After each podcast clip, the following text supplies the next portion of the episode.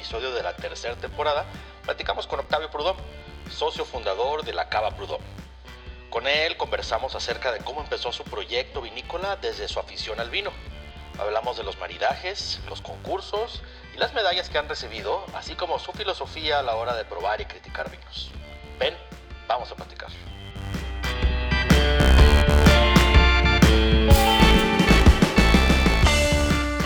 Octavio Prudón, ¿cómo estás? Bienvenido a Platica y Toma Vino Mexicano. Hola, ¿qué tal Dani? ¿Cómo estás? Muchas gracias por la invitación. Muy bien, gracias. Un gusto tenerte aquí por primera vez en este nuestro podcast. Y Gracias. pues para entrar de lleno a los temas que interesan, este, me gustaría primero que nos dijeras, para quienes no te conocen, que si viven en el bajo mundo de los grupos de vinos en Facebook, estoy seguro que alguien ha oído hablar de ti, cuando menos por reputación. Pero para quienes no, este, pues dinos más o menos de dónde llegaste y por qué estamos hablando contigo de vinos. Claro que sí. Bueno, pues mira, te comento, sí tienes eh, razón, efectivamente, nos movemos por los bajos mundos del Facebook, como bien lo dices, ¿no? Porque iniciamos como simples aficionados al vino, consumidores al vino, hace mucho tiempo ya, ajá, donde, bueno, pues queríamos acercarnos nosotros a la gente de, hacia el vino, pero pues encontrábamos una situación muy complicada ya que la oferta no era la mejor. Y además, este, bueno, pues las generaciones estaban súper habituadas a lo que era tomar las bebidas de moda, como vienen siendo el ron, que llega y tiene su momento, después viene el brandy, en fin, el vodka y así como va, ¿no? Entonces era muy curioso llegar a una reunión, una fiesta con una botella de vino y aparte con una botella de vino, pues no muy bueno. Ajá, porque era la oferta que había en aquel entonces. Entonces, este, la afición por el, por el vino sigue creciendo, sigue creciendo. La gente, pues, me decía, pues, tómate tú tu vino y nosotros nos tomamos nuestro bacardí o lo que, o lo que tuvieran en ese momento, ¿no? Y fuimos encontrando otras bodegas después, mucho más adelante. Te estoy hablando de esto de hace 15 años, ¿no? 15, 20 años. Pero después venimos encontrando bodegas más, este, más desarrolladas, más preparadas para empezar a hacer vino, como puede ser un Montechanic, como podía ser un Elacheto, como podían ser este tipo de bodegas, ¿no? Y, empezamos a ver que, el que se estaban haciendo mejores cosas. No teníamos que recurrir ya solamente a ese vino español que llegaba con el que mi papá me enseñó a tomar vino, ¿no? Entonces, este, pues bueno, la afición sigue creciendo, creciendo, creciendo. No tengo el cuento largo. Yo, eh, junto con uno de mis socios, Juan Pablo Ríos, socios tanto en la agencia de mercadotecnia que manejamos eh, como en la cuestión de vino, nos dan una cita en Tijuana hace seis años para ver un cliente. Llegamos a la cita en Tijuana, un lunes, recuerdo bien, y ya estando ahí en Tijuana, teníamos lo que era lunes y martes para arreglar con este, cerrar con esta cuenta, nos cancelan. Entonces dije, puta, pues qué poca, ¿no? O sea, estás ya hasta acá y te cancelan en el mero momento. Le digo, ¿y ahora qué hacemos, güey? Le digo, pues oye, y, y si vamos al famoso Valle de Guadalupe, no teníamos idea dónde estaba. Solamente sabíamos que era muy cerca de Tijuana. Y bueno, pues a las áreas del destino agarramos el teléfono, preguntamos y pues nos dirigimos al Valle de Guadalupe en un taxi. Cuestión que nos salió carísima. ajá, Y con una serie de anécdotas que, bueno, ya después tendré oportunidad de contarte, do- donde nosotros dirigimos al taxista porque él no sabía dónde era, sin saber nosotros. Y bueno, ¿qué es lo que sucede? Que nos encontramos con la primer vinícola que te puedes topar en el Valle de Guadalupe entrando a un lado de la gasolinera después del semáforo, que es Casa de Piedra. Entonces, este, además que también éramos fans del vino de piedra, pero era un vino muy costoso para nosotros en ese entonces. Sí, era uno de los vinos más caros. Pues decidimos parar en Casa de Piedra y al llegar a Casa de Piedra vemos que no hay nadie, no nos atiende nadie. Pues le dimos vuelta al lugar, vemos una puerta abierta y, nos metimos. Nos metimos. Total que estábamos en la sala de, barricas cuando vemos a una persona que estaba, bueno, ahora te puedo decir, haciendo unos trasiegos, y nos preguntó que qué hacíamos ahí. Le digo, bueno, pues venimos a conocer, ¿no? Dijo, perdón, pero es que está cerrada la vinícola, no hay visitas y además es con cita. Entonces ya le explicamos nuestra situación de que nos habían cancelado nuestra junta, bla, bla, bla. Y pues se compadeció de nosotros y nos dijo, mira, no te voy a dar el recorrido, saca las fotos que quieras ahorita, quieres comprar vino, ven, pásale. Abrió su, su, su changarro en pocas palabras, nos mostró y le dije, mira, tienes contraste, contraste intercontinental, en fin, toda la gama de los vinos de piedra. Y bueno, pues adquirimos unas botellas y de ahí nos, nos empezamos a, a, platicar con él y nos atendió muy bien. ¿Y cuál es la sorpresa? Que esa es la manera en la que yo conozco a Eric Plata. Eric Plata estaba trabajando como maestro bodeguero con Hugo da Costa en ese entonces. Y bueno, pues es de la manera en como lo conozco. Y de ahí pues nos dio mucha curiosidad porque pues, nos movimos de ahí a otras vinícolas como Barón Balché, a, buscar otras vinícolas, pero pues nos reencontramos con que estaban cerradas, ¿no? Entonces nuestra experiencia fue con, con Eric al principio y quedamos de volver. Y así fue, volvimos y ya después este, yo con toda una idea en mente de la parte creativa de lo que era el proyecto de Cava Prudhomme, tanto había desarrollado ya Nahual en mi mente, la marca, la, la, idea de las etiquetas, ya lo tenía yo desarrollado. Entonces, en una vuelta más que vamos al Valle de Guadalupe, nos encontramos ahora, pero en la escuelita con Cruz Macías. Y con él es cuando tenemos esa pequeña plática muy corta, muy elemental, con respecto a lo del proyecto, a lo que yo tenía en mente de, de, Nahual, y me dijo, ¿y quién te lo va a hacer? Le dije, pues es lo que tengo que ver ahora, ¿no? Y ahí es donde se da el acercamiento con Cruz y ahí es donde entramos de lleno se podría decir, a, nuestra primera etiqueta, pero todo esto es básicamente de manera como un hobby, porque nosotros estábamos completamente uh, al 100% con la agencia de marketing, y esto era un hobby por la pasión hacia el vino que tenemos. Y así es como nace Nahual. ¿Cuánta gente te gusta que empezó en esto del vino así, igualito que tú? Ah, es un hobby. Déjame hago una. Puta, debe haber un buen. Sí, no, no, no. Ahí, ahí... un buen. Incluso te puedo decir que hay, bodegas que están y son grandes que empezaron así. Sí, sí, todo como un pequeño hobby y luego ya no puedes parar. Así es. Es como, el, mundo de las drogas, no te puedes salir. Detalles, ¿verdad? Eh, tengo aquí, si no me equivoco, es un, la primera añada, aparentemente de Nahual, 2017. precisamente. 2017. Este es un ensamble de Cabernet Tempranillo Sinfandel. Así es. Con 11 meses de barrica. Cuando ahorita me quedé pensando, eh, porque digo, viniendo tú del mundo de, marketing, eh, pues obviamente primero, bueno, no sé qué sucedió primero, pero supongo que primero te imaginaste el vino visualmente y la marca y lo que querías lograr con él antes de definir qué iba a ir adentro de la botella. Así es. Digo, me supongo que estabas pensando a lo mejor en un perfil de vino. Digo, digo, en, la manera más sencilla, pero supongo que lo otro sucedió primero, vaya. Sí, por supuesto.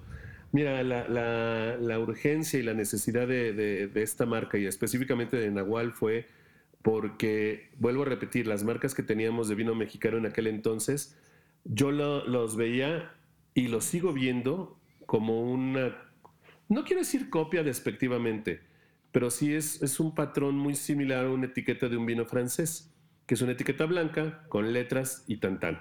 No me dice nada. Además de que, por ejemplo, los exponentes grandes eran Cheto y Shanik, que gracias a sus apellidos tampoco les ayudaba mucho para decir que fuera vino mexicano. En mi caso tampoco, pero bueno, Prudhomme está en pequeño, escondido por otro lado. ¿Qué es lo que yo quería? Que en cuanto tú pusieras la botella sobre la mesa dijeras, eso es vino mexicano. De ahí, como tú bien dices, primero nace la idea en mi cabeza de lo que es la parte visual. Después que dije, quiero que sepa México. Entonces teníamos que ver dónde. Yo tengo muy poca experiencia y mala experiencia a veces con vinos este, de otras regiones que no sean del Valle de Guadalupe. Entonces también eso estaba muy adaptado en mi paladar y sigue hasta el día de hoy estando muy hacia esa región. ¿Sí? Y si tú te fijas, el, en Nahual, en esa etiqueta que tú tienes ahí, lo que está escrito atrás es de mi autoría y es un agradecimiento a, todo esto, a que se pudo concretar el primer, la primera etiqueta, ¿no? Así es. Eh, te quería preguntar ahorita, eh, estoy leyendo aquí, cada uva un alter ego diferente que se identifica con el nahual que llevas dentro, cada uno, que llevamos dentro, cada uno de nosotros. Así es. Nahual es el espíritu de todo lo existente. Cada Prudón. Ahorita me, quiero detener porque te quiero preguntar algo, que es algo que, de hecho es... eventualmente ahorita voy a llegar a la, conversación porque te estoy preguntando esto, pero vale. a la hora que, dices, ahora tiene que saber a México. y eso pues, híjole, es un punto de vista, ¿verdad? Al final del día, cada quien tenemos... por supuesto. Aunque estamos de acuerdo en nombres de ingredientes y en nombres de platillos y en todo, es un punto de vista, pero me, me da curiosidad, ¿qué es lo que estabas pensando saber a México? Decías, ¿qué quiere decir eso en palabras sencillas, no sé, o en, o en palabras menos abstractas? Sí, es muy elemental. Mira, por ejemplo, otra de las grandes este, vinícolas que, siempre han estado y que siempre fueron los exponentes hacia el mundo, pues es otro que es Casamadero. que por ejemplo Paco, que es un genio vinificando, sí, lo, lo, tenemos que reconocer, pero su estilo es muy afrancesado. ¿sí? eso es, por ejemplo, viejo mundo, ¿sí me explico? A eso sabe Francia, un vino de Casa Madero, un, vino de Don Leo, a un vino, no estoy diciendo que sea correcto o incorrecto, simplemente a mí me sabe a eso.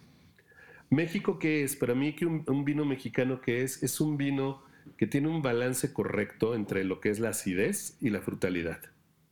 No es un vino ácido como Italia, que Italia despunta por este tipo de característica con sus vinos, que son muy ácidos. Ajá. Pero tampoco es un vino gringo que es compotadísimo, ¿no? Pacificado a las frutas, ¿no? Al menos eso es lo que yo percibo como el vino mexicano.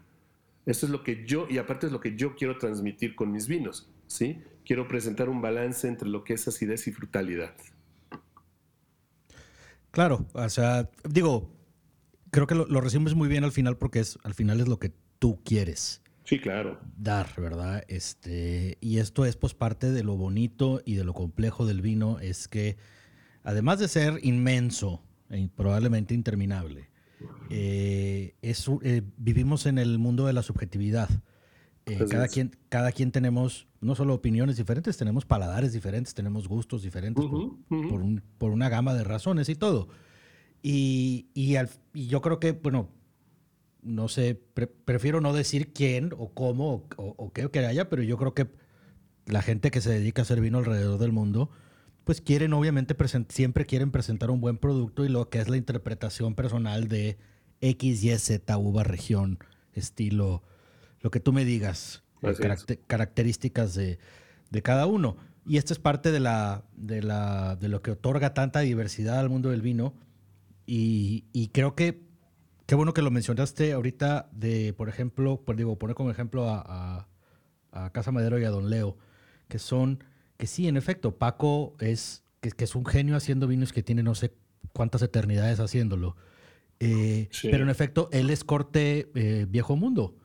Y si, si te gusta eso o en, en, determinado momento se te antoja un vino de esos, pues por ahí vas muy bien. Claro este, vas, vas, a, vas a salir fascinado seguramente o te van a encantar.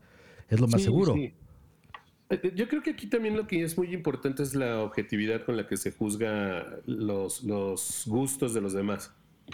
¿Qué, ¿Qué, sucede? Por ejemplo, Don Leo con este reconocimiento que ganó del mejor Cabernet del mundo, que fue tan polémico, ¿no? Tanto ruido que le hicieron de que es, es una jalada y 28 mil mejores. Otros dijeron, pues sí, güey, pero fue el que ganó, el, el, que tiene el reconocimiento es él, ¿no? ¿Qué sucede cuando yo lo pruebo? Yo lo pruebo y me junto con Fernando Ruiz Velasco, un gran amigo mío. Nos llevamos muy bien y él me lleva la, la, cosecha esta 2013 para probarlo y me dice, bueno, a ver, quiero escuchar tu opinión. Yo le dije, no me gusta. La respuesta fue no me gusta, pero tengo que reconocer que es el mejor, el, el vino mejor hecho de todo México. ¿Sí me explicó? Una cosa es que no sea de mi gusto ese tipo de sabores, y otra cosa es decir, es un vino malo. No, no, no. Es un vino perfectamente bien hecho. Es, vuelvo a lo mismo. Creo que Paco es la persona que mejor sabe ejecutar un vino.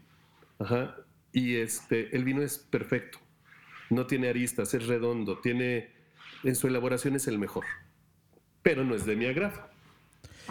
Es bien importante que todos aprendamos a precisamente a lo que acaba de hacer Octavio de, y que yo siempre lo he admirado de quienes lo tienen, esa capacidad de decir, esto está donde debe de estar, a mí no me gusta. Ya, son dos cosas diferentes. Tú puedes decir, el vino, el, vino, está perfecto, se merece la medalla, pues sí, sí se la merece, o no, bla, bla, bla, bla, bla. Eh, ya no vamos a entrar en quién somos para hablar de merecimientos de esas cosas para empezar, no estábamos ahí. Pero más allá de que, oye, se merece esto, pues sí, pero a mí no me gusta. Claro. Y se vale. Claro. Tampoco, quieren romanticismos, Dani, como eso de esas frases trilladas de no hay vino malo. No, claro que hay vino malo. No, no, hay vinos mal hechos. Pues sí, hay, vino, malo. Sí, hay vinos mal hechos y a todos nos ha tocado probar en algún momento u otro por diferentes razones. A veces es un accidente, eh, a veces es un tema de guarda, a veces es un tema de tapones, a veces es un tema que viene desde la bodega. Eh, pueden ser muchas cosas. Eh, puede ser un tema donde eh, caíste simplemente en una estadística. Eh, a mí me, sorprende porque me ha pasado con, y me ha pasado con vinos de todo el mundo. Me sorprende cuando un vino que viene o bien calificado o bien promocionado en una tienda o con premios y medallas y que salga eh, malo. Claro. Digo, siempre me remito a, pues bueno, caes en la estadística. yo en lo personal conozco bien muchos temas de de, esos técnicos este, por, por, una empresa que tengo, porque tengo muchos años dedicándome a eso. Y pues me, me, tengo que confortar con mi propia estadística de decir, ni modo. Hay, hay, gente que cae ahí, ¿verdad? Y pues obviamente no me cae en gracia, pero bueno. Eh, pero una cosa es el vino trae errores. Sí. Y, y otra cosa es eh, y, eso quiere decir que está malo, ¿verdad? Y otra bien diferente es no me gusta. ¿Por qué? Pues porque no me gustan esos sabores, porque no me gustan esos estilos porque a mí me gusta mucho que traiga X, Y, Z o me gusta mucho que no traiga X, Y, Z. Así es. Ahora, para fortuna de todos, y que eso es lo que yo no encuentro a veces, no encuentro el, punto de pelearse sobre este tipo de cosas, habiendo, no sé si son millones de etiquetas al año en todo el planeta. Pues, ¿cuál es la necesidad, verdad? Que cada quien agarre la que le gusta, si, si esto se trata de que te guste a ti. Exacto. Este.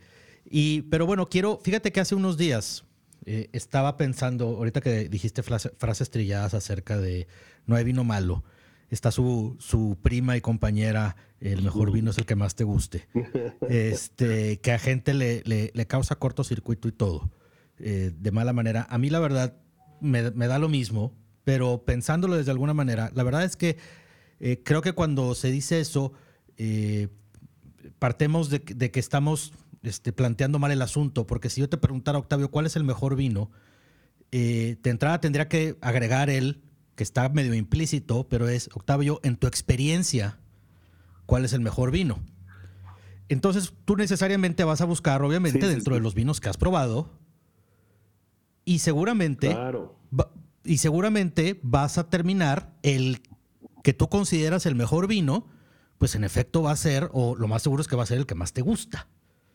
Digo, hay una obviedad ahí, ¿no? Entonces me hace que la pregunta es medio ociosa. Este, por un lado, por, ese por ese lado, y por otro lado, e, es medio imposible determinar de entrada cuál es el mejor.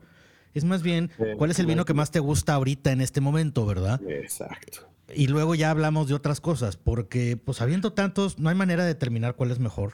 Este, los concursos sirven, pues sí, pero el universo son pequeños en los concursos. Sí, sí, seguramente. Mira, yo siempre lo he dicho. También nos, quejamos mucho o, satanizamos mucho a la gente que toma solamente las tres grandes casas vinícolas, pero vamos a pensar algo. ¿A qué tiene acceso? Si el mundo del vino para él son tres etiquetas, pues es que no va a poder hablar de otra cosa. Y si se va a enfrentar con alguien que ha probado 400 etiquetas, bueno, lo va a dejar ver como un piojo y lo va a hacer pedazos. No se trata de eso. ¿Sí? No se trata de eso. aquí el problema es cuando dice uno el mejor vino. ¿Qué autoridad eres para decir que es el mejor? Puedes decir, el vino que más me gusta es este. Eso es correcto. Eso es correcto. Pero mencionar que el mejor vino es el que a ti te gusta, no. Y bueno, y luego que mejora si estoy con una buena plática, puta, pues no, porque el, vino no, no le pasa nada, ¿eh? El vino sigue sabiendo igual si estás platicando con alguien o no. Esos romanticismos, cuando alguien quiere hablar de una manera técnica, pues lo hunden ¿sí? Porque primero empiezas como muy conocedor hablando del tema y después sales con estas cosas que dices, bueno. Sí, exactamente. Son, son pláticas totalmente diferentes, son estadios diferentes, por decirlo así. Una es, en efecto, el romanticismo, decir, oye, con la plática en la compañía, bueno, estás hablando del momento. Y si el vino está bueno y la gente está padre y la plática, pues claro que todo está mejor. Entrecomillado, ¿verdad? Pero si tu vino salió pinchito, va a seguir igual. Sí, no importa con quién estés, el vino va a estar, el vino va a pinche. Paréntesis, eh, aquí voy a hacer un paréntesis donde, digo, porque me ha tocado, el humor personal sí te, igual y no te deja disfrutar las cosas de la misma manera. Claro. A todos nos ha tocado comer de malas en alguna vez y, pues la verdad es que no lo disfrutas. Entonces... ni comes. Sí, e, exceptuando eso, creo que todas las otras cosas pues son parte de la cosa romántica mental de que pues qué padre me la estoy pasando. Y creo que mucha gente es lo que nos pasa, porque creo que a todos nos ha pasado que en algún momento estamos, pues traemos cada quien nuestro vino de moda. Y ahí estás con ese vino uno, dos, tres, cuatro, cinco, seis meses, no sé, cada quien diferente, ¿verdad? Pero lo traes obviamente porque te gusta de moda. Lo traes de moda porque te gusta, obviamente. Y dos, obviamente tienes acceso. Dijiste una cosa muy importante tú, ¿a qué vinos tienes acceso, verdad? Todo depende de dónde estés, eh, qué es lo que vas a poder comprar, además de tu presupuesto. Que ese ya es, que ese es otro, otro tema por completo. Pero te puede llevar esto a, quedarte, a veces nos lleva a quedarnos, más bien, perdón, eh, nos lleva a quedarnos en, eh, no sé si la palabra correcta sea estancados, pero nos atoramos, por decir así, en, un, en, algún lugar.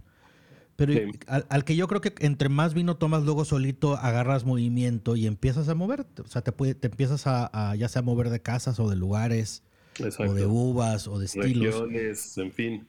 Y conforme va cambiando tu paladar, que me gusta mucho a mí hacer énfasis en eso, que el paladar cambia con los años. Y, es tan solo normal que hace algunos años te gustaba un vino a lo mejor y ahorita ya no. No importa. Es irrelevante si te gustaba o no te gusta. Irrelevante por completo. Lo que importa realmente es que el que estés tomando te guste. Claro. Y ya.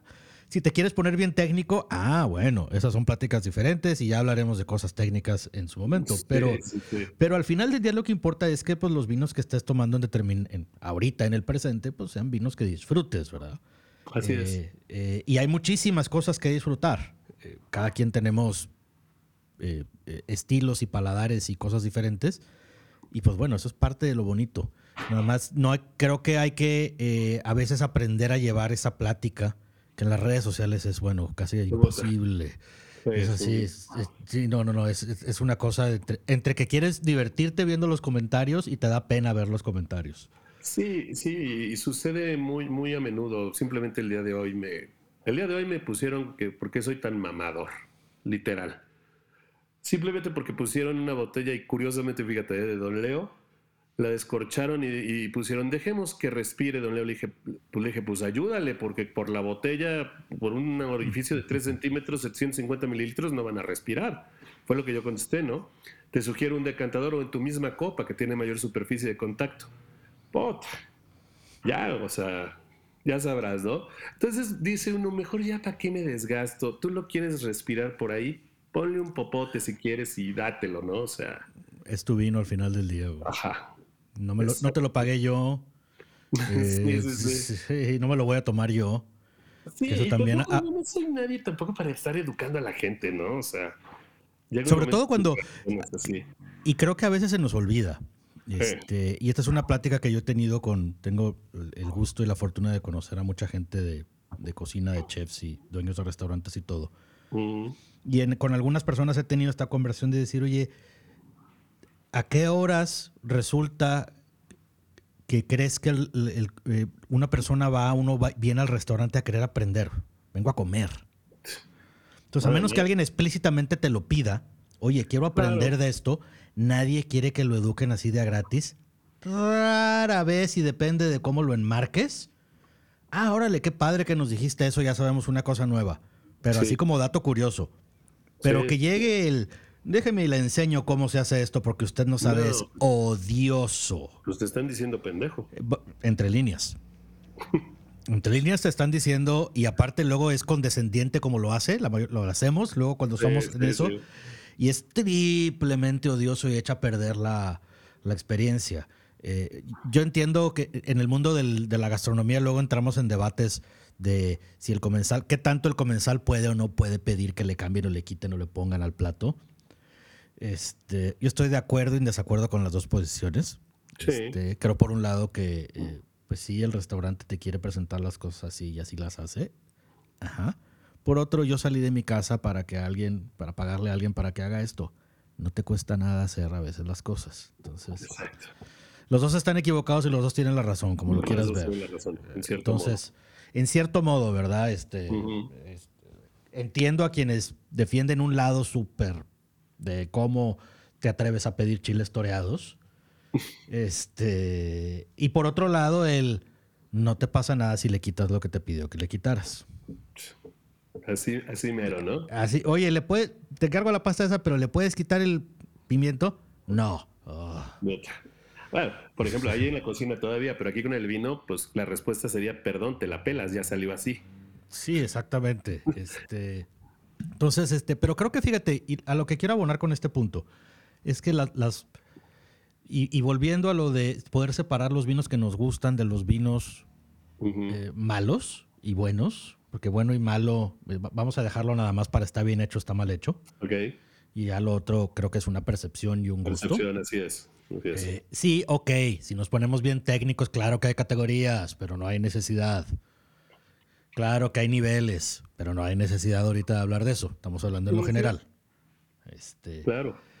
pero creo que esto nos debe, o idealmente nos debería de llevar a, por un lado, acercarnos más al mundo del vino y quedarnos con la mente curiosa. Este, con la parte curiosa de esto de decir, vamos a ver si me gusta o no, que con la parte, entre comillas, mamadora de, oye, ¿y no tendrás, este, cuando empiezan a hacer preguntas acerca de datos técnicos que dice, estás preguntando eso y no tienes ni santa idea de lo que estás hablando, Sí. ¿verdad? Sí, mira, mira, por ejemplo, ahí hay un, como, como nombran, ¿no? un gurú del vino que se llama René Rentería y que dice el vino es goce, no pose. Esa es una utopía. Digo, yo lo digo, qué bueno que el buen René piense en eso y ojalá algún día llegue a hacer eso. Pero esa es una utopía, eso no es real, eso no es cierto. Yo te diría al contrario, el vino es pose y no goce. ¿Cuántas veces tú no ves en el restaurante al mamador real que pide la botella de vino cara para que lo vean y hace unas jetas al tragárselo porque le sabe espantoso? ¿Sí? Aquí el, el mundo del vino es mucho bluff, es mucha postura, es de que me vean, ¿sí? De que vean que yo estoy tomando el más caro, el mejor, el, en fin, bla, bla, bla. Eso no lo vamos a quitar nunca, nunca. Ahora, cuando empezamos a educar según nosotros de, es que se está tomando un cuatro soles porque es perfecto para entrar al mundo del vino, eso tampoco es cierto. Eso tampoco es cierto. Porque eso no es, no es que no sea vino, lo a lo que me refiero es que la mentalidad de esta persona va a decir, ok, es primera vez que pruebo el vino tinto, lo prueba y le sale, sabe como a jarabe. Dice, ok, esto es el vino. Y no es cierto, eso no es el vino. El vino es seco, el vino puede ser amargo, el vino no, no es dulce. Para eso están los vinos de postre, que esa es otra categoría, es otra cosa. Pero el vino tinto en sí, su sabor no es dulce. Entonces, ¿cuándo va a evolucionar? Jamás, porque el día que le das a probar un Rioja, después de ese te va a decir, puta, esto sabe asqueroso. ¿Sí? Si tú quieres empezar en el mundo del vino, yo te sugiero, número uno, no gastes dinero. No empieces con vinos caros, sería lo peor que puedes hacer. Tómate un chileno de bajo perfil, un argentino de bajo perfil de esos que llegan aquí a México, un español, ese tempranillito de 180 pesos, ese chileno Santa Elena, eh, todos esos vinos, pruébalos, juzga, hazte tu propio juicio y pregunta con alguien que sepa un poquito más, para que sepas si el vino sabe así porque está mal o sabe así porque el vino sabe así. E- Eso es muy importante, ¿sí? Eso es muy importante. Y te digo, nunca lo vas a lograr empezando con vinos dulces, porque no vas a querer pasar a la parte real. Eso es menos bueno, menos en un lugar donde nos gustan las bebidas dulces. Así es. En México nos encantan las bebidas dulces y creo que a veces es eh, como medio instintivo o inconsciente el buscar que la bebida sea dulce. Ahora, paréntesis en esto de la gente que busca el vino eh, dulcito, yo tengo una hipótesis al respecto. Ok. Y creo que precisamente la clave de la hipótesis está dentro de cómo le dicen dulcito. Sí. Quienes le dicen dulcito, no quienes dicen un vino dulce. Porque como dices, hay vinos dulces y, y- y tienen un momento y un lugar en la mesa. Sí, sí, sí. Y hay vinos dulces excepcionales. No, pues bueno, Chateau d'Yquem y todas estas cosas que me dices, ¿no? O sea, Eh, exactamente. Pero a, a mí me llama particularmente la atención cuando la gente dice un vino dulcito. Yo apostaría mucho más a que en realidad se están refiriendo a un vino ligeramente dulce o más bien afrutado, pero no saben decirlo, no saben que existe ese concepto, no están seguros de cómo acercarse a esa definición. Yo casi cuando me preguntan a mí, les contesto con otra pregunta, decir, ¿te refieres a dulce postre o dulce fruta? Y nueve de cada diez es dulce fruta. No es dulce, no es dulce gansito. Entonces, e, eso me lleva a pensar que cuando dicen dulcito, o sea, cuando hacen en diminutivo, en lo que están pidiendo, creo que la mayor parte de las veces en realidad se están refiriendo a dulce de tipo fruta, o sea, hace un tipo de dulzura con acidez. Este, donde no gana la dulzura y que no te, digo, es en, otros vinos. Entonces, sí, por ejemplo, a, mí me encanta recomendar, ¿quieres empezar en el vino? Tómate un merlot. Se me hace que es la, la, combinación que tú estás diciendo, es ese vino con fruta y una ligera acidez. Amistosísimo para el paladar. Ajá, así es. Amistoso para el paladar y empieza por ahí. Hace relativamente poco eh, me tocó con una persona que labora en la empresa, me pidió, me, había pedido una botella, unas botellas para probar. Y le dije, no sabes qué, mira, le pregunté, ¿es la primera vez que vas a tomar vino? Me dice, sí, es la primera vez que todos vamos a tomar vino. Y le dije, no, no te lleves esas. se las cambié por un vino. Estoy hablando de un vino en 350, 200 pesos la botella. Y le dije, creo que con este te vas a llevar una mejor impresión de lo que realmente es el vino, porque si no creo que te vas a confundir. Dije, no sé si te vaya a gustar. ¿Eh? Le di medio instrucciones de, mira, ten cuidado con esto o sea, la temperatura y donde te lo tomes que, esté limpio. Y dale, como es la primera vez que vas a tomar, dale tiempo. Es como la primera vez que tomaste café o cerveza. Sí, le tienes, que, le, encantó, ¿eh? le tienes que necear tantito y luego ya le encuentras el gusto al asunto. Así es. Eh, este, entonces, y sí, eventualmente eh, creo que se llevaron una, creo que, y que abonando a lo que tú dijiste, creo que te llevas una mucho mejor impresión este, que con un vino eh, totalmente dulce y que está, eh, pues no, que, en realidad te va a llevar a otro lado. Ahora, por otro lado, los vinos, como los que mencionaste, ¿cuándo los vas a probar? Pruébalos para tener contexto. Solo para eso, sí. Pues por contexto. Oye, si te gustan, ay, pues qué padre que te gustó, pero es contexto. Este, cuando la, el mundo gastronómico habla de vino tinto, se refiere más a vinos de este otro lado. Ese que estás probando dulce, en realidad en el mundo te vas a dar de topes porque casi no lo vas a encontrar en restaurantes. Si te gusta, qué padre que te guste. Nada más, cuando estás en una conversación de vinos tintos, regularmente se van a referir a los otros, no a esos. Entonces, nada más porque. Por supuesto. Haz de cuenta que estuviéramos hablando de manzanas y pues unas son verdes, otras son amarillas y otras son rojas. Entonces, se están hablando de cosas diferentes. Así es. Y creo que ahí es donde en efecto nos vamos a atorar casi siempre, para siempre. Eh, para poder tener una conversación un poquito más, no sé si la palabra correcta sea civilizada al respecto. Civilizada, sí, sí, sí. Eh, porque no me gustaría decir que la otra es incivilizada, pero a veces sí parece. Eh, y más cuando empiezan a ganar los yo, tú que has probado. Ah, sí, sí, sí, tu argumento es una pregunta acerca de la cantidad de vinos que he probado. Mira, de entrada no sé. Son muchos años. Exacto. Son muchos años, ¿no? No me pidas, no me pidas tanto, ¿verdad? Eh, yo lo que le digo a la gente es, vuélvete un experto en tu paladar. Siempre ten consciente tus gustos. Exacto. Y sé, y sé consciente cuando estés tomando vino de si te gusta o no te gusta y por qué te gusta o por qué no te gusta. ¿Por qué no te gusta? Oye, ¿sabes qué? ¿Por qué no me gusta? esta nota no me gusta. Oye, a lo mejor es un tema de temperatura y esos vinos a lo mejor Acuérdate de tomarlos un poquito más frescos y, corregido el asunto. Eh, o no sé, o es un tema de gustos, vaya. El chiste es no, uno, no tomarlo personal. Claro. Si te gusta, no te gusta, y si a la persona de enfrente le gusta, no le gusta, no lo tomes personal. Los enólogos y enólogas a lo mejor tienen derecho a tomarlo personal, que tampoco es recomendable que lo tomen personal. No, no. Este, porque pues no hay necesidad. Estamos en gustos, ¿verdad? Claro. Eh, pero pues bueno, al, final del día, vaya, volvamos a esto de, de cómo podríamos tener una, plática civilizada y sí coincido contigo que en, eso ahí nos vamos a estar atorando, en esa parte educativa. Eh, y habría que, quienes hemos de alguna manera entendido que aparte tiene que, creo que es evidente que por las malas nadie aprende. Entonces, este, ya si, si vamos a empezar con que me voy a burlar del vino que estás tomando, pues bueno, ya. O sea, si vas a esperar que aprenda con una burla, no va a aprender, ¿eh? Entonces, nada más tómalo como comida y diviértete y ya tira la carrilla y todo lo que tú quieras. Exacto, exacto. Bulea.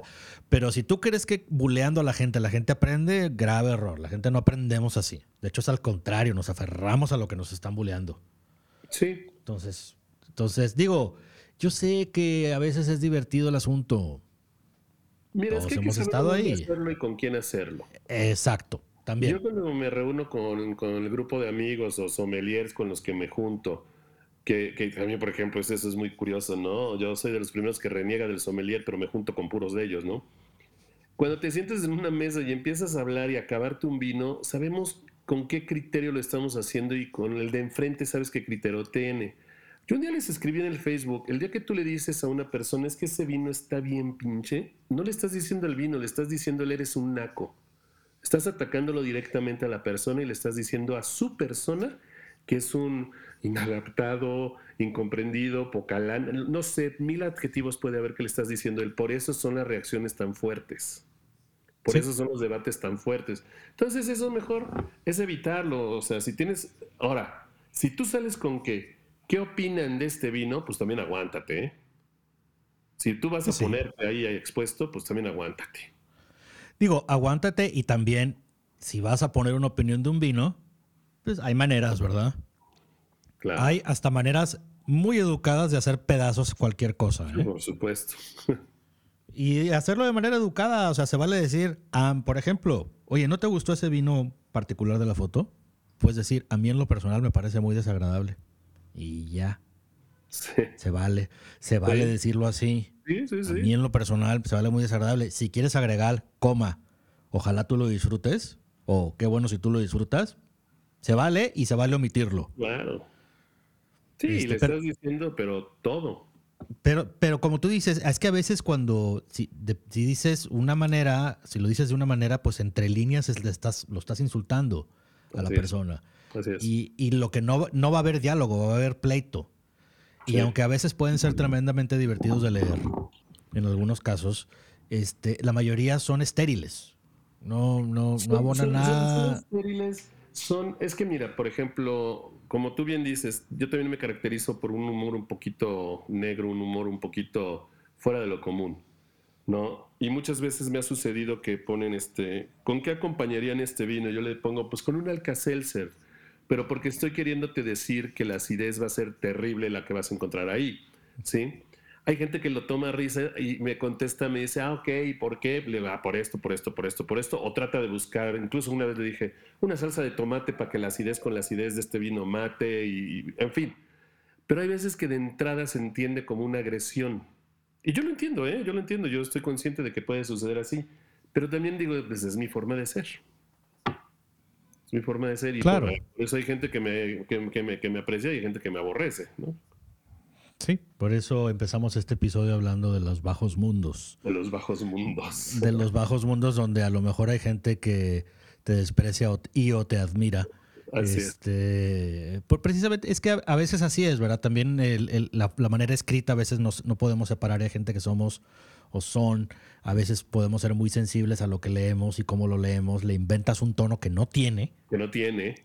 A lo mejor la persona no te está diciendo este estúpido ni con un tono condescendiente. Tú te lo inventaste a la hora que lo leíste porque no estás de acuerdo con el comentario que estás leyendo. Entonces lo tomas como ataque y empieza una conversación que no es conversación, que es más bien un intercambio de, de, si fuera en vivo serían gritos. Sería el meme ese de las no sé quién es gritándole al gato. Y, se, vuelve eso, ¿verdad? Y eso, pues la verdad es que, digo, no estoy hablando que sea el, el ya el mundo de la felicidad todos los comentarios, pero me refiero a que la persona no, no, o sea, nadie va a sacar nada de ahí, más que perder el tiempo, ¿verdad? Y, claro, aunque sabes que Mi manera de pensar en este, en este aspecto, por ejemplo, tú mencionabas ahorita, de lo que se trata es de hacer que la gente tome vino, es acercar a la gente al vino. Yo pienso que para mí es mucho más fácil decirle a alguien, pues después te vas a echar un alcacelser, porque es algo común. Te va a pasar. Si tomas un vino con una acidez alta, te va a pasar. Vas a tener después reflujo, vas a tener agruras. Es algo normal y común. A decir, eh, este caldo traído del viejo mundo solamente con un foie gras, con... Güey, en tu vida a lo mejor lo has visto, lo has probado, pero andas de mamador hablando de eso. Eso aleja más.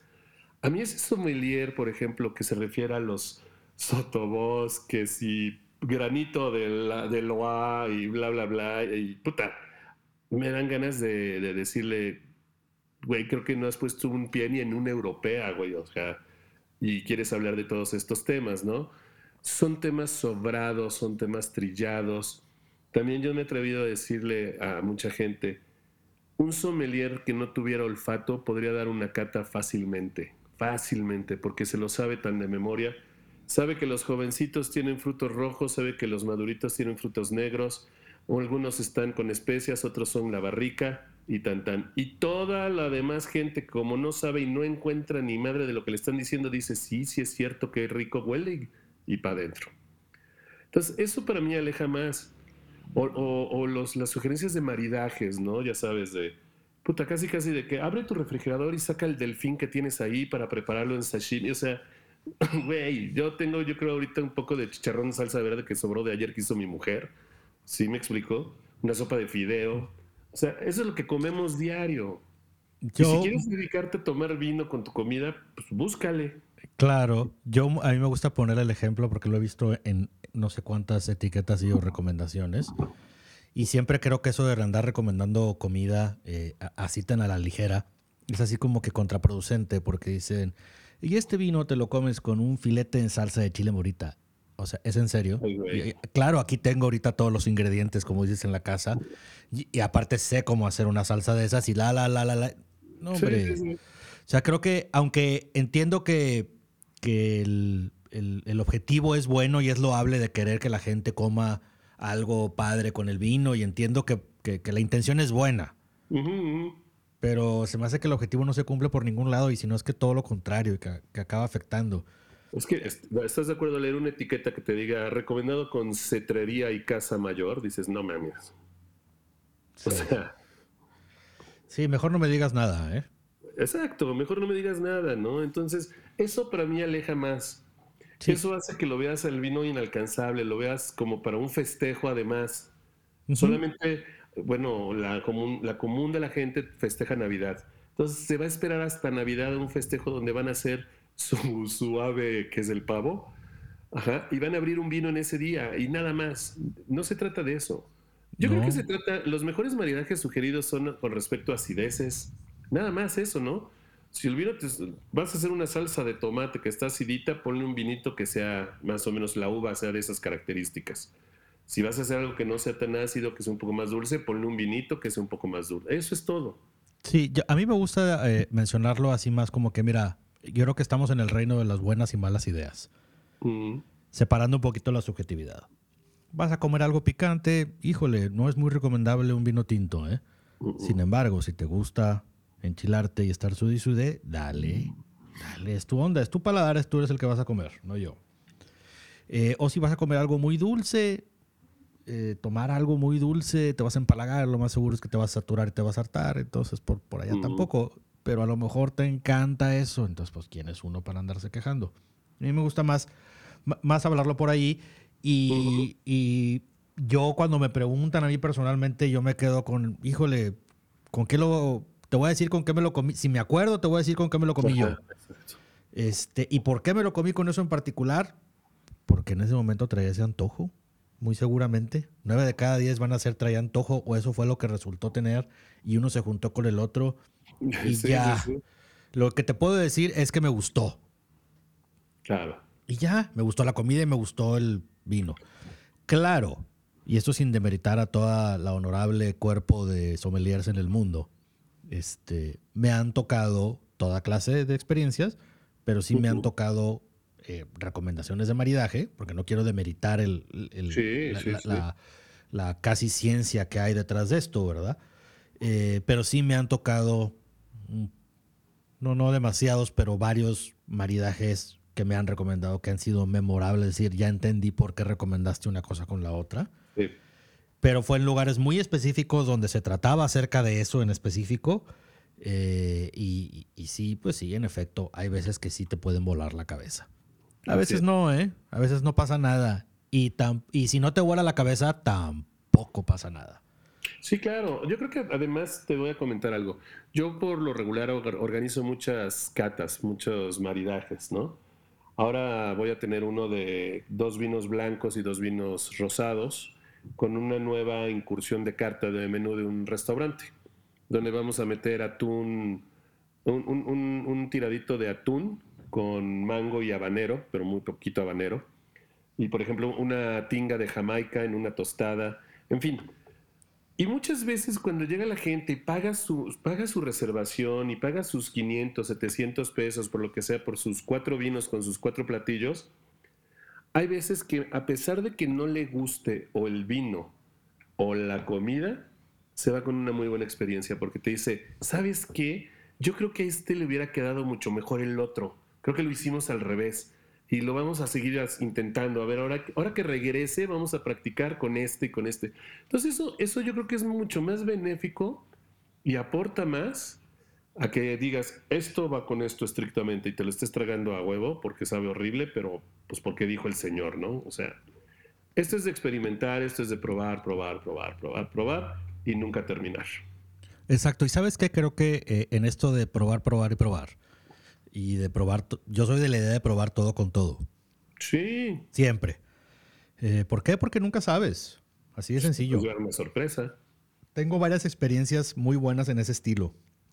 De maridajes que no hubieran sucedido si no es por esta necesidad de probar todo con todo. Y pues bueno, a mí en lo personal me, me encantaron, me fascinaron y todo. Pero el- a, a lo que quiero llegar con esto es que en, en- creo que los mexicanos que comemos tanto de todo, Mm, o sea, y, y suena como redundante, pero me refiero a que comemos mucho de muchos espectros de, de Sí. la gastronomía. Este, y cada platillo trae muchas cosas. No solo trae especies, trae más. O sea, el taco trae la prote- trae la tortilla, trae la proteína, trae la salsa, trae el limón, trae la crema, trae los aditivos, traen muchas cosas. Entonces, eh, estamos muy acostumbrados a probar, a que nuestro paladar consume muchos sabores al mismo tiempo. Entonces, este, creo que por eso eh, traemos esto a favor y a la hora de probar es más común, y creo que tú lo has de haber visto, que, que lo más seguro es que ningún maridaje le va a desagradar a nadie. Todos se van a- lo peor que va a pasar es meh, Sí, estuve aquí, sube. Ujú. meh, y ya nadie va a ser como que, oye, qué asco esto con el otro. No, no te va a pasar. No te va a pasar, no te va a desagradar. A lo mejor no te encanta, pero así desagradar, a lo mejor es porque, quizás más bien es porque el ingrediente que traía la comida, y en específico, a lo mejor es un ingrediente que te desagrada y entonces pues se te movió todo. Pero Sí, si no sí. es esa la casualidad, mi experiencia en lo personal y de, de estar observando gente es que lo peor que pasa es meh. Ujú. Ahí se quedó como que, pues, eh, lo probé, pero lo que más me gustó el otro. Y creo que cuando lo hacemos así, la gente eh, se vuelve muy interesada en el asunto. Como tú mencionaste, oye, vamos a intentar esto y vamos a intentar el otro, y se vuelve como Sí. un juego. Eh, y esto lo conecto yo otra vez con el- esta ventaja que tenemos en México, y, y- y creo que es por esta maña de ser garnacheros. Eh, Exacto. de estar comiendo poquito de cosas y ahora esto y ahora aquello y ponle y quítale y ponle. Esto juega en el mundo del vino, es como tener un comodín. Tu paladar juega para muchos lados. Entonces te vas a divertir en la feria bruto. Exacto, sí. Entonces, este, creo que a mí me gusta cuando las conversaciones se van para allá, personalmente. Eh, me gusta que la gente se aviente a probar lo que sea con lo que sea. Exacto. No se priven. No se priven. Tampoco se ofendan, por favor, porque lo que prueba la otra gente y lo que a otra gente les gusta. Eh, Si lo prueba otra gente, no te va a hacer daño a ti. No pasa nada. Sí, exacto. Este, eh, ya si, si es deporte personal andarse molestando por lo que otra persona consume, pues bueno, Ah, disfrútalo. ¿Quién soy yo para privarte de tus gustos culposos, verdad? Eh, Pero fuera de eso, creo que si algo eh, creo que podemos sacar de esta plática es, en efecto, esto se trata de probar y tú pruebas y si te gusta, qué bueno, y si no, también. Exacto. Y, y- y ya no lo tomen personal. Prueben. Eso, güey. Prueben. Y si a alguien no le gustó y te lo puso en un comentario, no lo tomes personal. Di, qué bueno, hombre, ya. Qué bueno que a ti sí, que a mí no, o al revés. O... Sí, ya. No Ya. pasa nada. Los vinos que toman no te definen como persona, nada más te acompañan. Exacto. Ya. A menos que los hagas tú personalmente y que quieras que el vino sea una definición concreta de tu personalidad y que lo pongas en la etiqueta y por favor juzguen mi persona por este vino, no es el caso entonces. Mira, va a pasar, va a pasar, porque yo no estoy diciendo que yo los haga, yo elaboro, pero yo participo. Por ejemplo, la última vendimia con Cruz, yo participé y me dijo, a ver, ahí está este, está el Grenache, que es tuyo solo, yo no voy a tener Grenache, te haces bolas, güey, ¿no? Pero ¿sabes qué es lo que estás haciendo? Si es exponer algo al público, te tienes que exponer a eso y te tienes que aguantar a eso. ¿Sabes qué van a decir? Este güey hace unos vinos horribles, güey. Es que así es él, es un nefasto, por eso, puta, pues ni modo. No lo hagas. Si no quieres recibir eso, no lo hagas. No hagas nada. No hagas nada, güey, exacto. Así de sencillo. sí. Si te da miedo que alguien te critique, no hagas nada. Sí, exacto. Y aparte esto es un poco artístico, se va a oír medio mamón, pero ¿sabes qué? Yo lo hago para mí, si les gusta a los demás, qué chido. Y si no, también. Pues sí. Así Sí, sí, no lo estoy haciendo por complacer los paladares de las personas. Se siente súper padre. Habiendo Cuando dicho es eso. aceptado cuando- y un reconocimiento y te dicen qué bien, qué buen vino, qué bien hecho, qué... y no hay, que, y no hay que negar que ahí entra el ego y uno es junkie del asunto. Y claro Uy, que. Sí, sí, sí, sí. sí. Y, y- y claro que parte del asunto luego se convierte en, pues quieres que a la gente le guste. sí. Y quieres escuchar que a la gente le guste. Ah, y luego lo, también lo muy curioso es, ¿y ahora cómo justifico mis medallas? güey? Para que no digan que las compra uno, para que no digan que se las dan a uno de a gratis. O sea, híjole. Ah, ese- ese, es ese tema tem- muy interesante. Ese es un tema muy interesante que creo que refiere, requiere, perdón, de una plática seria, porque Sí. eh, hay de concurso a concurso en el mundo. Yo no tengo absolutamente nada en contra de ellos, en, en contra de ninguno. Este, no me corresponde. Yo no nunca he hecho un concurso, lo traigo en la mente, pero no, no- no lo he podido bajar, entonces no tengo cara para yo andar criticando. Lo que sí sé que se necesita, creo yo, es, o bueno, que a mí me gustaría tener más bien, es una plática seria al respecto. Oye, ¿cuál es, hasta dónde llegan los concursos en realidad? O sea, ¿de qué son cada uno? Eh, cada uno tiene una filosofía y un protocolo y una manera de hacerlo y en perspectiva de cada uno, pues unos son más serios que otros, si lo quieres decir así. Creo que hay un buen número de concursos al nivel del mundo que Sí. son muy serios porque han tenido y tienen el prestigio que tienen porque han tenido eh, a bien, eh, pues durante muchos años hacer las cosas de manera muy seria. Claro. Sin embargo, hay que tomarlo como lo son, este, con, el, con, con hasta donde llegan.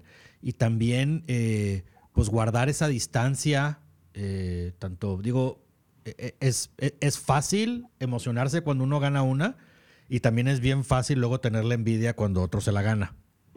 Eso está, eso está muy cañón. Y te voy a decir una cosa. Todavía es más difícil cuando ganas con un vino que tú asegurabas que no ibas a ganar. O sea, ay, güey, pues lo mandé para ver qué pasaba, pero no, no le daba oportunidad y ¿qué crees ganó? O ahí te va otra. Que te ganes la medalla y que la compartas con un vino que a ti no te gusta. Bueno, sí. eso es lo más común. Sí, o sea, de que, oye, ese vino que tú detestas se sacó la misma medalla que tú. Ah, Ándale. digo, el, el- el lun- el lunes pasado que te dije que tuvimos que posponer esta plática fue porque tuve el honor de ir a recoger mis medallas al, al bar del Mundial de Bruselas con Carlos Borboa, con Manu, con Iván, con ellos.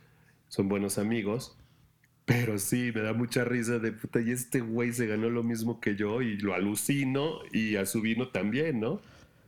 Y es nada más una cosa para, eh, pues no sé, es como para alimentar el debate, o sea, o, o- o- o que uno lo haga reflexionar. Personalmente, este, eh, me refiero a, vaya, te debe de hacer pensar, ¿verdad? En- Te hace en- en- pensar y te hace, te hace, incluso ve, fíjate, y luego lo volteas para ti, porque primero se lo vas a poner a él, ¿no? ¿Sabes por qué ganaste? Porque fuiste el menos malo de la mesa, güey.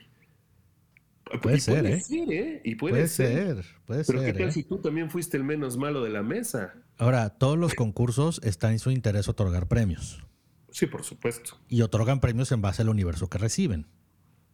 Así es. Entonces, y no estoy trashando los concursos, por favor no me malentiendan. A mí me gustan, yo, yo encuentro que los concursos, los buenos concursos, los que tienen prestigio, que se lo, han gana- que se lo ganan por serios y profesionales, eh, eh, las medallas y las guías y los puntos, a muchos, por mucho tiempo, nos van a servir de guía.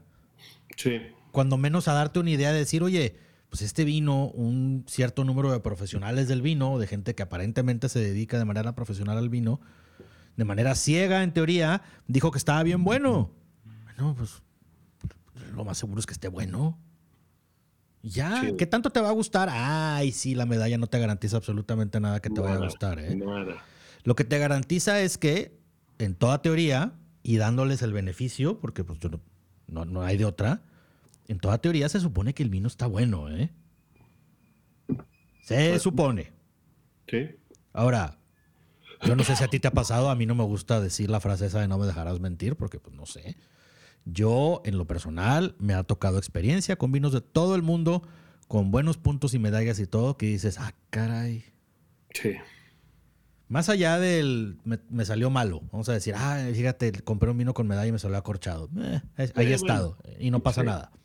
Y luego lo he vuelto a probar, el mismo vino y decir, órale, qué rico vino y me encantó y todo. Pero me ha tocado abrir vinos de todas partes de, de, o de muchas partes del mundo, no voy a decir de todas porque no es cierto, pero de muchas partes y con medalla y todo decir, "Ah, caray. ¿Qué pasó? de oro. Órale. Bueno. ¿De verdad? Bueno, sí, y, y ahí me quedo, la verdad, no, no me voy a poner a abonar en el, el concurso no sirve o sí sirve. eh, nada más el, ah, órale. Y ya. lo más tonto que puede pensar alguien es que se compren las medallas. No es cierto.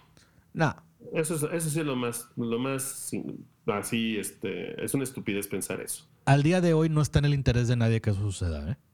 Mm-mm. Para empezar. No. Ahora, habiendo dicho eso, hay que aclarar, que es una, bueno, no hay que aclarar, es simplemente una cosa que es evidente ahí enfrente. Las vinícolas, cada vinícola manda y propone sus vinos en la mayor parte de los concursos, y hay vinícolas que ponen uno o dos, y hay vinícolas que ponen 20 etiquetas. Ah, bueno. Sí. Entonces es matemática normal que si pones es. más etiquetas, te vas a llevar más medallas. Pues claro.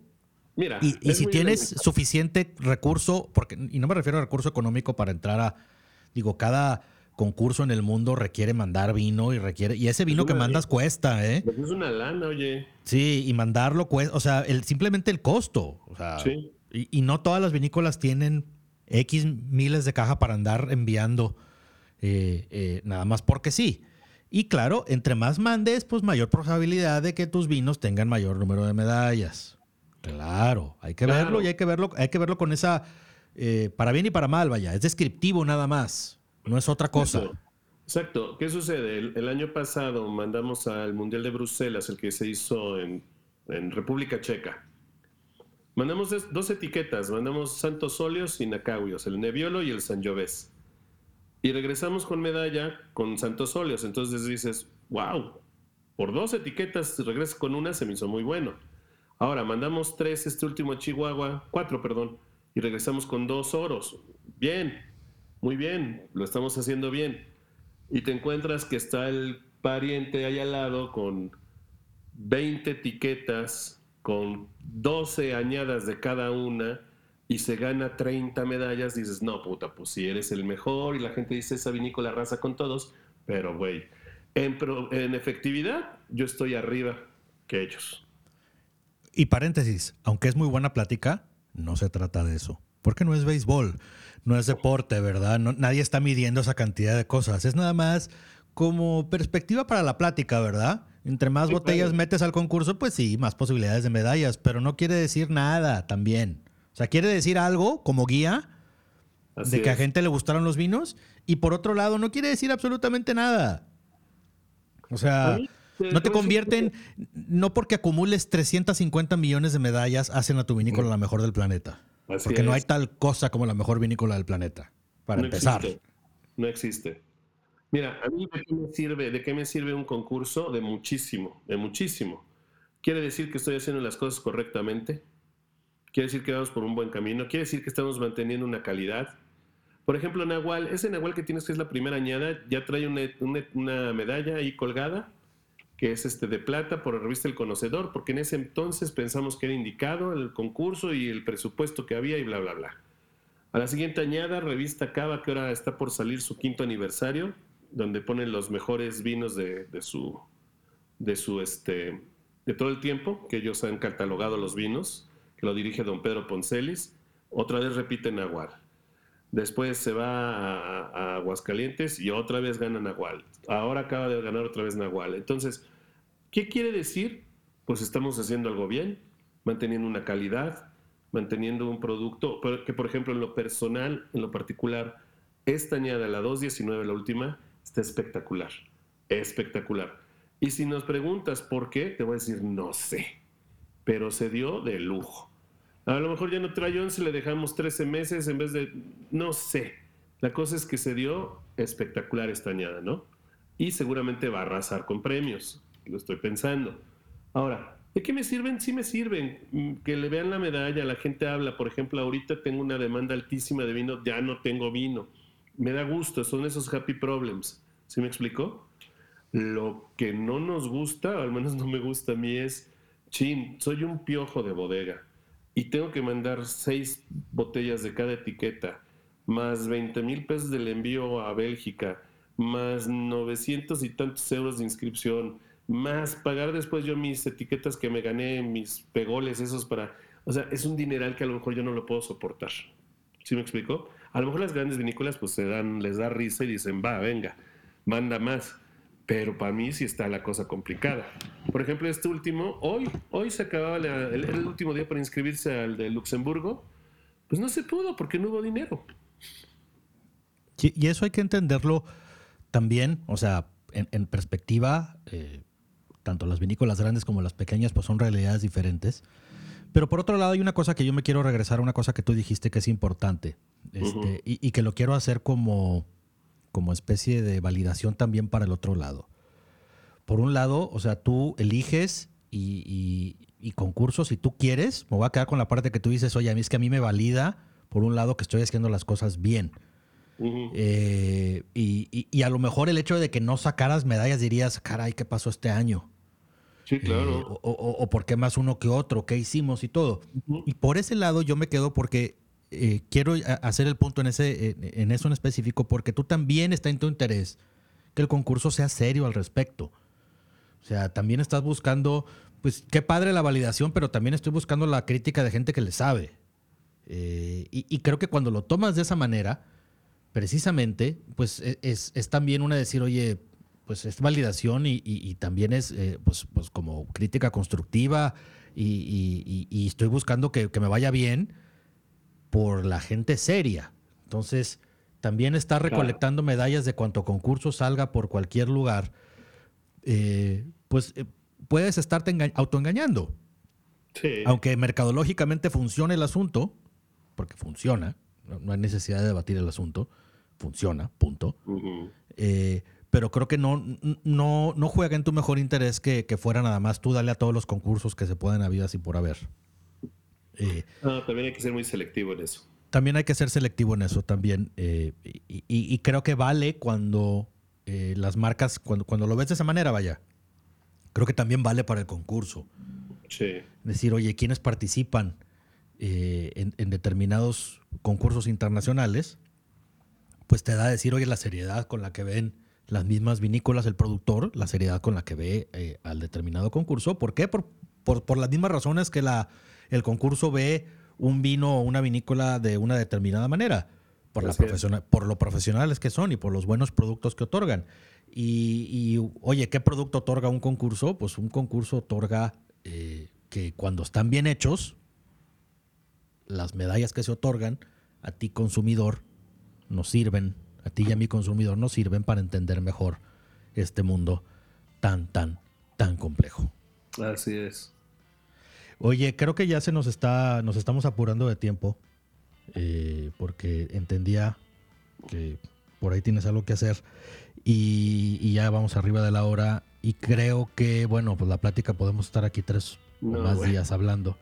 hablando. Eh, pero bueno, esta ha sido una muy. Quiero agradecerte, Octavio, porque ha sido una muy buena primera plática. Digo primera porque la siguiente ojalá sea ya en, en, tu cava, en la Ciudad de México. Gracias. Eh, eh, y platicar más largo y tendido, con más calma, acerca de temas más específicos, a ver si, si nos acompaña gente ya viendo, viendo qué temas, a qué temas le seguimos platicando, ¿verdad? Porque al final del día como, como comenzamos, eh, como te dije al principio, yo lo que quiero con, cada episodio es que la gente simplemente se anime a tomar más. Ya las opiniones diferentes, por favor, que sigan siendo diferentes. ¿eh? Se trata. Eh, y pues bueno, Octavio, no me queda más que agradecerte una vez más que hayas venido. hombre, al contrario, fue, de verdad un gusto, un placer este tipo de pláticas. Este, como bien dices, que será la primera de varias y, este, pues ojalá que enriquezca esto y acerque a la gente. Ese es el objetivo principal, que acerque a la gente a consumir vino. Y vino mexicano de preferencia. Exactamente, hombre. Digo, vino y vino mexicano de preferencia. Eh, y ya cuando entre más probemos, más podemos platicar de qué nos gusta y qué no nos gusta. Así es. Pues bueno, Octavio, una vez más, eh, muchas gracias y nos vemos pronto. Y no me queda más que decirte salud. Igualmente, gracias, salud.